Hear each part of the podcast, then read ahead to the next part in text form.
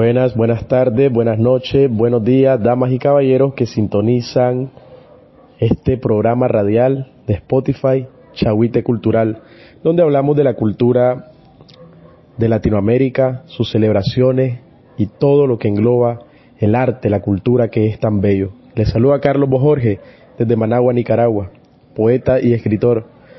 El día de hoy vamos a hablar sobre una fiesta que es bastante simbólica en Nicaragua, sobre el dogma de la Inmaculada Concepción de María. Acá se le conoce también como la gritería, porque el día de ayer, 7 de diciembre, cada familia católica nicaragüense levanta un altar en honor a la Inmaculada Concepción de María para rendirle tributo y homenaje a la Reina de los Cielos. Hoy, que se celebra la solemnidad en toda la iglesia, también celebramos con mucho gusto y ánimo Disfrutando de una taza de café nos encontramos acá en esta tarde bastante calurosa y les voy a hablar acerca de lo que es el dogma y desde cuándo se comienza a celebrar la gritería en nuestra tierra de lagos y volcanes. La Inmaculada Concepción de María es el dogma de fe que declara por una gracia de Dios que María es preservada de todo pecado desde su concepción natural. El dogma se proclama en el año de 1854, un 8 de diciembre, un día como hoy. El Papa Pío IX es el que se encarga, mediante la bula Ineffabilis Deus. Vamos a leer un poco de lo que dice la, la bula textualmente. Dice lo siguiente, declaramos, proclamamos y definimos que la doctrina que sostiene que la Beatísima Virgen María fue preservada inmune de toda mancha de la culpa original en el primer instante de su concepción, por singular gracia y privilegio de Dios omnipotente, en atención a los méritos de Cristo Jesús, Salvador del género humano. Está revelada por Dios y debe ser por tanto firme y constante, creída por todos los fieles, Pío IX, Bula Ineffabilis Deus, 8 de diciembre de 1854, Ciudad del Vaticano. La concepción es el momento en el cual Dios crea el alma y la infunde en la materia orgánica procedente de los padres. La concepción es el momento en que comienza la vida. María, Madre de Jesucristo, quedó preservada de toda, de toda carencia de gracia santificante desde que fue concebida en el vientre de su madre Santa Ana, es decir, María es la llena de gracia desde su concepción. Cuando hablamos de la Inmaculada Concepción, no se trata de la concepción de Jesús, quien claro está también fue concebido sin ninguna mancha original.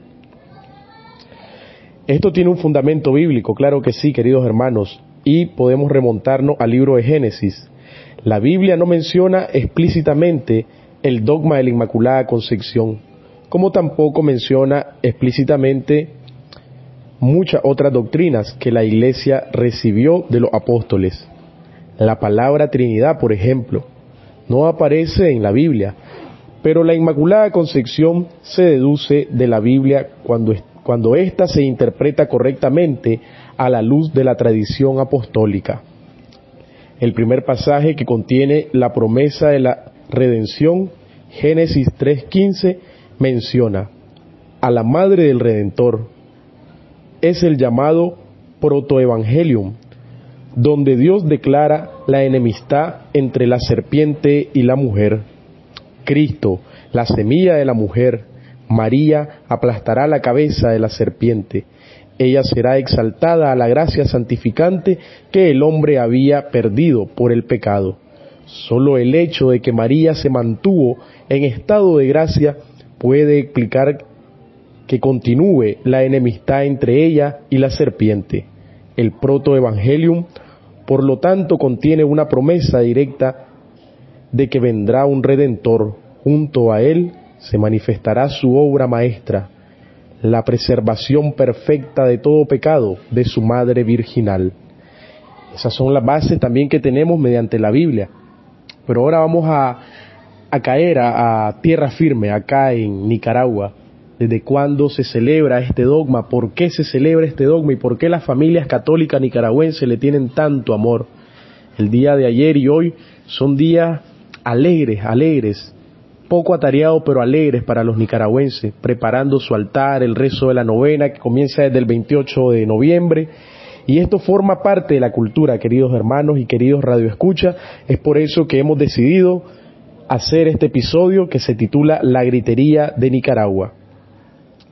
Ha pasado un poco más de 300 años desde que los conquistadores españoles trajeron en barco la diminuta imagen de la Inmaculada Concepción de María.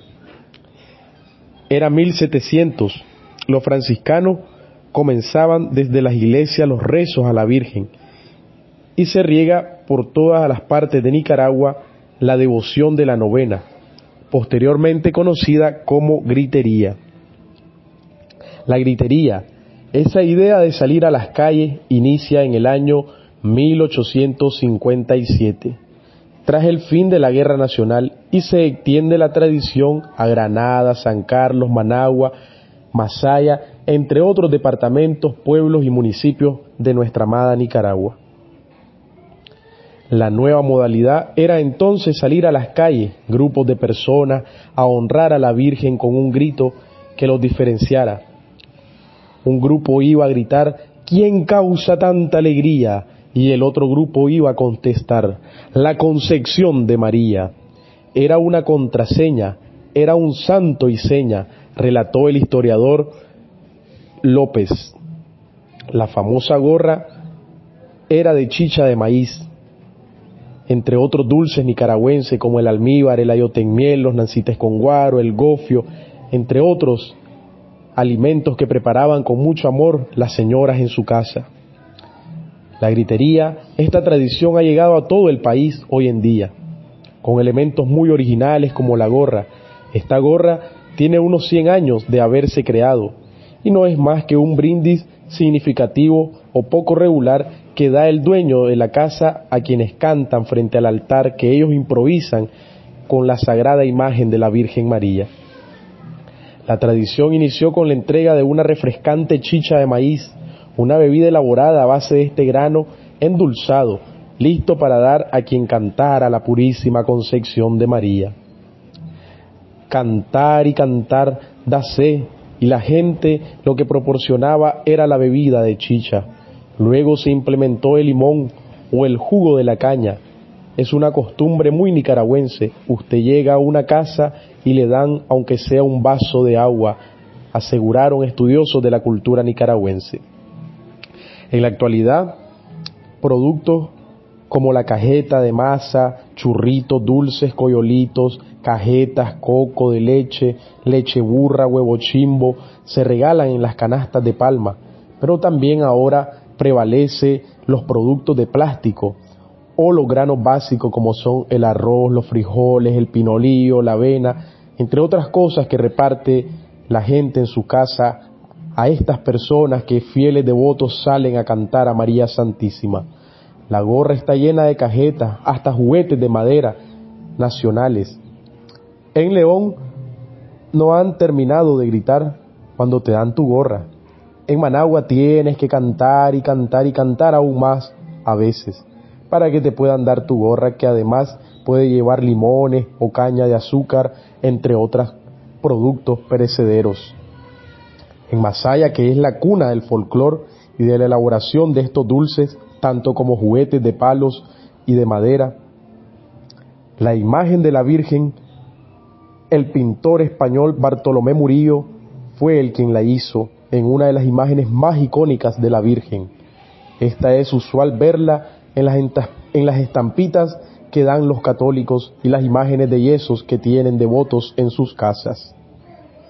La imagen de la Virgen tiene a sus pies angelitos entre nubes, a veces hasta la serpiente y la luna. Las estrellas en su cabeza engalanan esa belleza. Los sones dedicados a la Purísima son muchos, variados, canciones producidas meramente nicaragüenses que datan desde mucho tiempo atrás, de las cuales a veces no hay registro. El Día de la Virgen María el día que se celebra el dogma de la Inmaculada Concepción de María en toda la Iglesia es el 8 de diciembre. Sin embargo, en Nicaragua la gritería se celebra el 7 de diciembre, en la víspera. Es una hermosa vigilia llena de tradiciones, llena de costumbrismo y lleno de amor. Es una fiesta de piedad popular que cada católico manifiesta en su inmenso amor a la Madre de Jesucristo, el Redentor del mundo. No se puede rezar un rosario sin cantar a la Virgen María. Los primeros cantos fueron creaciones de españoles, pero con el pasar de los años, la poeta Cándida Rosa Matus y su sobrino, el gran compositor Alejandro Vegas Matus, crean la música como por eso el cristianismo. Salve a su cena divina, la cual es una de las más icónicas acá en esta tierra de lagos y volcanes Nicaragua. Oh tu gloria, tu gloria, que cada niño viene aprendiéndose desde que tiene uso de razón. Asimismo, en León surgen las cantoras a la Virgen, que son populares en los rezos y una voz inconfundible que por donde sea que esté un nicaragüense y le ponen un canto de la Señora de León a la Virgen, no se le va a olvidar jamás. La gritería es identidad nacional. La gritería es un símbolo, es un grito de identidad religioso popular y cultural. Se va combinando, dando fuerza a la tradición. En la actualidad está más fortalecida con expresiones folclóricas, cantos originales, comidas, romerías. Todo eso hace que esta celebración sea única en el mundo. Nuestra Purísima ahora ha alcanzado mayor rango y amor en Nicaragua. La población ahora la irá cantando desde que van en las calles, practicando, leyendo las novenas y hasta que llegan a los altares puestos en las casas. Es por eso que con mucho amor compartimos este pequeño audio a donde sea que usted lo escuche, querido radio escucha. Comentarles, queridos hermanos, que es una actividad muy popular y muy llena de amor. La familia nicaragüense, por más humilde que sea, por más pobre que sea, siempre tiene algo que dar. Como podíamos escuchar en lo antes mencionado, aunque sea un vaso de agua, un vaso de chicha, pero eso está presente. Acá seguimos disfrutando de un riquísimo, pero riquísimo café de palo. Y también recordamos que Nicaragua tiene como patrona a la Inmaculada Concepción de María.